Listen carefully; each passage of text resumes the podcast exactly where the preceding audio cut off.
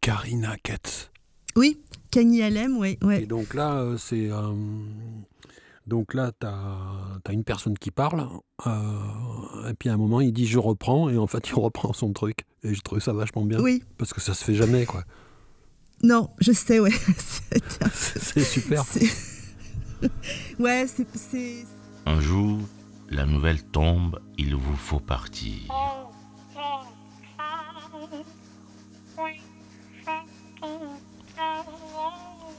La route derrière vous déjà, avec ses carrefours, ses enfants, ses flics qui m'ont dit. Le soleil respire la peau des filles, il faut partir. Un temps à traîner, un peu déjà, mais déjà on y est aux portes de l'exil. Je reprends. Avant départ. Un jour, la nouvelle tombe, il vous faut partir. La route derrière vous déjà, avec ses carrefours, ses enfants, ses flics qui m'ont dit. Le soleil respire la peau des filles, il faut partir. Un temps à traîner, un peu, mais déjà on y est aux portes de l'exil. Trop tard pour chercher réponse, trop tard pour jurer. J'avais beaucoup aimé la façon dont il disait je reprends. Et, euh, et parce que c'était euh, Kanye Alem, c'est un auteur togolais, et c'était une commande qui avait été faite par euh, Migration culturelle euh, Aquitaine Afrique, hein, Guy Lenoir. Et, entre autres, c'était un projet qui s'appelait National 10, et ils avaient demandé à des auteurs d'écrire un, texte sur l'exil. Et Kanye Alem, qui est donc d'origine togolaise et qui a quitté son pays au moment de la dictature, il euh, avait jamais écrit là-dessus. Donc il a l'a donc il l'a il l'a fait.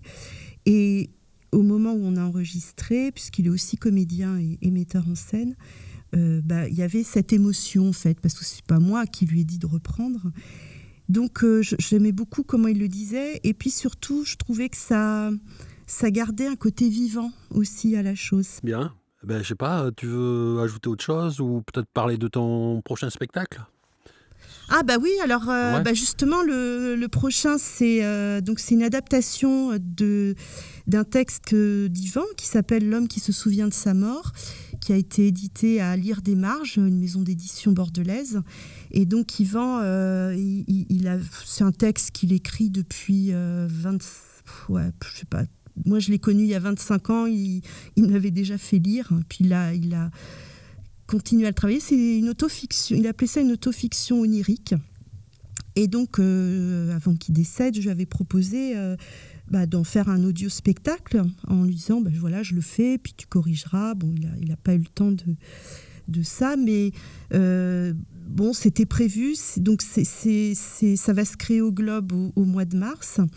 Euh, donc là, je suis en. Donc, alors, j'ai changé le titre hein, parce que le titre originel, c'était Le dortoir des mouettes. Et j'ai repris ce titre, en fait, parce que L'homme qui se souvient de sa mort, c'est l'éditrice qui avait euh, euh, préféré ce titre-là, qui a un peu plus accrocheur pour les, les- les- dans les librairies, ce que je comprends, hein, c'est vrai qu'il y a... Mais moi, j'aimais bien euh, Le dortoir des mouettes, et comme c'est une adaptation, puisque le livre, si je fais tout, c'est 4 heures, et euh, donc c'est pas possible. Mais euh, à moins de faire quatre, euh, quatre- une mini-série sonore, hein, pourquoi pas. Mais euh, là, déjà, je, je suis un peu embêtée parce que je suis encore à deux heures. Et deux heures, c'est vraiment trop long. Alors, je pense que je vais, ou je vais faire un entracte ou deux épisodes. Bon, il faut que je vois ça avec les, les lieux qui vont m'accueillir. Et euh, Donc, là, tu parles de. alors, ça, c'est mars 2021, c'est ça? Ouais, c'est ça. Ouais, Et là, mars en audio 2021. spectacle ou il y a aussi des comédiens sur scène? Alors là, c'est un audio. Ouais. Non, il n'y a pas de comédien. Il y a. Alors j'ai donc je, je tra- j'ai travaillé avec euh, Yann Boudot, qui est un comédien qui a travaillé très très longtemps avec Claude Régis, enfin jusqu'à sa mort d'ailleurs, jusqu'à la mort de Régis. Et euh, que je connais Yann, on, se connaît depuis. euh, On a commencé le théâtre ensemble en fait à Rennes. Et Yann, c'est vraiment un lecteur. Enfin bon, c'est, puis puis enfin je sais pas, il a un rapport à la langue. Alors bon, c'est vrai qu'on a, on s'est donné les moyens aussi hein, de de prendre le temps d'enregistrer. Donc c'est lui qui fait la voix principale. Il y a quelques petites voix, mais très peu en fait. Euh, il y a quelques voix en plus, mais c'est c'est- une narration.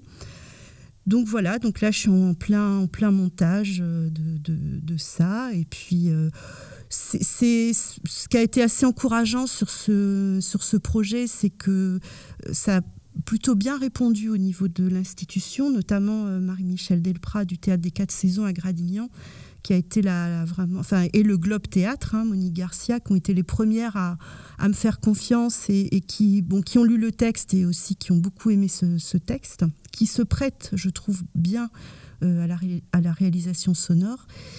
Et puis bah, après, ça a suivi. Quoi. Donc il y a une, chouette production qui permet de, de travailler assez enfin, confortablement et puis surtout de, retravailler techniquement tout le dispositif quoi, qui, euh, euh, qui, est, qui, est, un peu vintage, on va dire.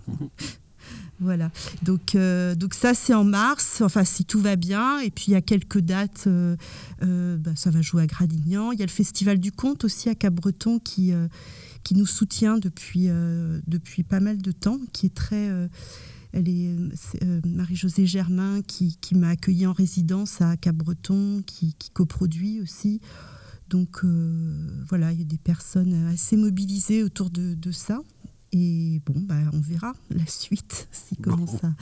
Déjà, je vais le finir. Hein. voilà. Bon, bah écoute, euh, bon courage. Eh ben merci, merci. merci à toi et à bientôt. Ouais, à bientôt.